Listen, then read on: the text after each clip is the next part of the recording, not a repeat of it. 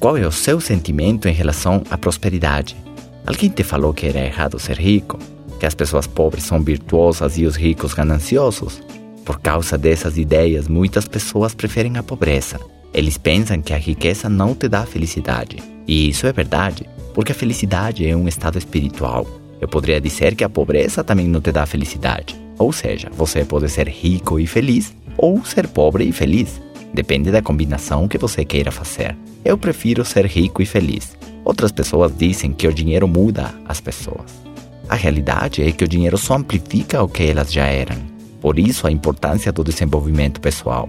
Porque quando você tiver sucesso, todas as suas virtudes e os seus defeitos vão se ver amplificados. Se uma pessoa gostava de cachaça quando era pobre, se ele ficar rico, vai beber muito whisky.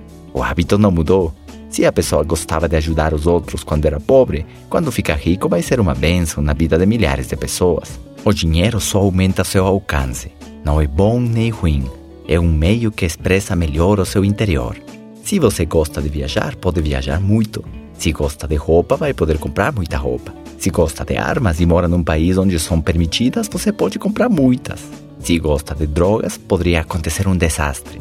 O famoso comediante americano Richard Pryor um dia diz: Finalmente ganhei suficiente dinheiro para poder comprar as drogas que quase me mataram. Tudo tem a ver com valores que foram desenvolvidos antes de você ficar rico.